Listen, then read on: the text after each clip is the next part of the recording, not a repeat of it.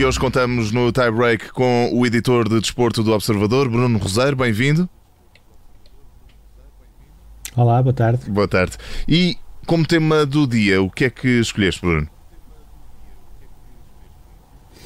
É o, o, tema inevitável que, que, toda a gente está a falar, que é a possível uh, saída de Sérgio Conceição e, sobretudo, uh, tentar uh, colocar em pontos o que é que está a passar nesta altura. Uh, ficou claramente a imagem uh, no último jogo do Futebol Clube do Porto com o Belenense Sade uh, que Sérgio Conceição estaria ali a fazer uma despedida. Há a curiosidade de haver declarações do pai de Taremi à imprensa iraniana dizendo que o próprio Sérgio Conceição se terá despedido dos jogadores no final desse jogo e que o próprio Taremi não estaria muito satisfeito com isso porque sente que evoluiu imenso com ele neste ano que passou no Dragão. e houve também nos últimos dias uma série de, de chamadas, eh, digamos assim, eh, pressão, não no sentido pejorativo, mas muitas chamadas eh, de pessoas ligadas à administração do Futebol Clube do Porto para Sérgio Conceição poder ficar pelo menos mais uma, duas épocas no clube. Não é essa a ideia de Sérgio Conceição e mais do que achar que considerou, considerar que chegou a um fim de ciclo nestes quatro anos em que conseguiu ser campeão duas vezes e ganhar seis títulos, Sérgio Conceição entende que sua imagem está nesta altura desgastada eh, não só em termos de líder do Futebol Clube do Porto, mas em termos de futebol nacional, eh, e inclusivamente eh, considera que em algumas ocasiões não foi protegido como deveria ter sido pela administração do Futebol Clube do Porto, acabando por ficar demasiado exposto às críticas do exterior, o que foram desgastando essa imagem. Qual é nesta altura o ponto de situação em relação à possível ida para a Itália?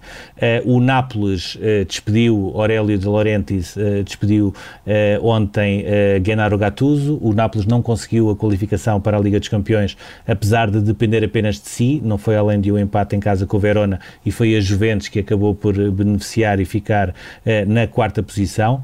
Ele, nesta altura, Sérgio Conceição, é o plano A do Nápoles, uh, porque Massimiliano Allegri, que era um treinador, que era o grande sonho de De Laurentiis, já fez ver que vai, prefere ficar à espera daquilo que Real Madrid e Juventus irão decidir para o seu futuro. Automaticamente automaticamente Sérgio Conceição, também com a mediação e com a, a Gestifuta surgir como intermediária deste possível negócio, passou para o plano A, superando uh, Luciano Spalletti, que é outra opção, e existe ainda um outro clube, que é a Lazio, uh, que uh, não agora, mas já há algum tempo, tinha manifestado junto de pessoas próximas de Sérgio Conceição a intenção de contratar o treinador para mas criar um novo ciclo depois de Simone Inzaghi. Desculpa? O Nápoles vai à frente neste momento. O, o Nápoles vai à frente por uma razão, porque o Nápoles uh, literalmente chegou-se à frente uh, e ne, é nesse sentido que a Gestifoot tem, tem estado a trabalhar, uh, sobretudo a partir de ontem. Esta questão do Nápoles não é nova para Sérgio Conceição, antes deste decisivo jogo do Nápoles já teria havido esse, esse contacto, porque Gattuso já era certo que iria sair. E, portanto, aquilo que está em cima da mesa é um contrato de dois anos com 5,5 milhões de euros brutos por temporada, por temporada, ou seja, 2,75 eh, milhões, mais coisa menos coisa, uh, líquidos. Agora vai depender muito de Sérgio Conceição. E eu recordo, uh, em relação ainda a Sérgio Conceição, que ele, uh, enquanto treinador do Futebol do Porto, teve uma, uma oferta do Marselha ainda antes da passagem de André Vilas Boas e não aceitou. teve uma abordagem no sentido de perceber as condições para uma eventual contratação do Milan ainda antes de criar este, este novo ciclo com, com o Pioli que, que, que, funcionou bem e o Milan até voltou à Liga dos Campeões e teve também uma sondagem por parte do Zenit eh, na altura em que Mancini deu lugar, eh, acabou por sair do clube e acabou por dar lugar a Sergei Semak. Em relação ao Futebol Clube do Porto, que apesar de fazer muita pressão para Sérgio Conceição ficar e apesar de eh, querer muito que Sérgio Conceição fique, precisa de arranjar um plano B, aquilo que podemos dizer é o sucessor não será Vítor Pereira, não será Marco Silva, não será Paulo Fonseca, não será Paulo Sousa. E eu falo, por exemplo, no Paulo Sousa, porque em 2017 o Futebol Clube do Porto chegou a ter conversas uh, com uh, uh, o próprio Paulo Sousa no sentido de poder suceder a Nuno Espírito Santo naquela altura e acabou por vir o Sérgio Conceição. tudo aponta para que a opção recaia num português. Uh, Leonardo Jardim, que é um nome nesta altura disponível e livre e não, tem qualquer, não teve qualquer clube desde que saiu do Mónaco, é um nome que há muito agrada no Dragão.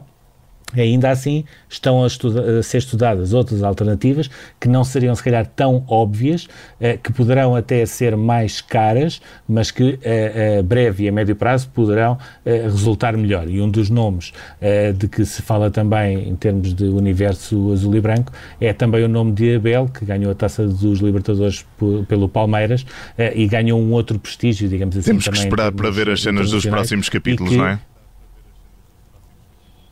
Eh, que veria com bons olhos. Sim, eh, eu diria que o mais importante é a confirmação da saída de Sérgio Conceição e depois a partir daí eh, será quase como dominó, digamos assim.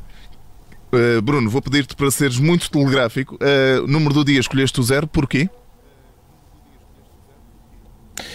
O zero, porque é a primeira vez que não haverá convocados da seleção espanhola para um campeonato da Europa. Uh, Luís Henrique falou apenas e só de Sérgio Ramos, explicando o porquê da ausência do capitão uh, espanhol.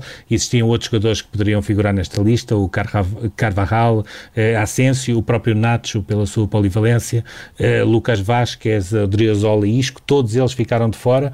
e isto mostra aqui, sobretudo, duas questões. Um, a, a Espanha surge com uma seleção renovada uh, muito polivalente, muito competitiva e que tem capacidade para criar um novo ciclo uh, de ouro, como teve entre 2008 e 2012.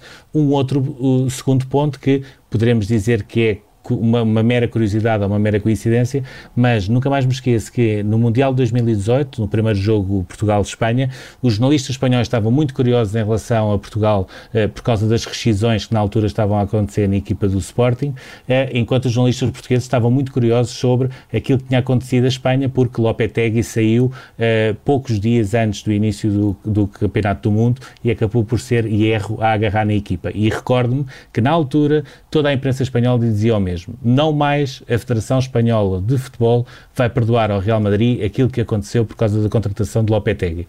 Curiosidade ou coincidência, na, na convocatória seguinte para uma fase final não há um único jogador do Real Madrid.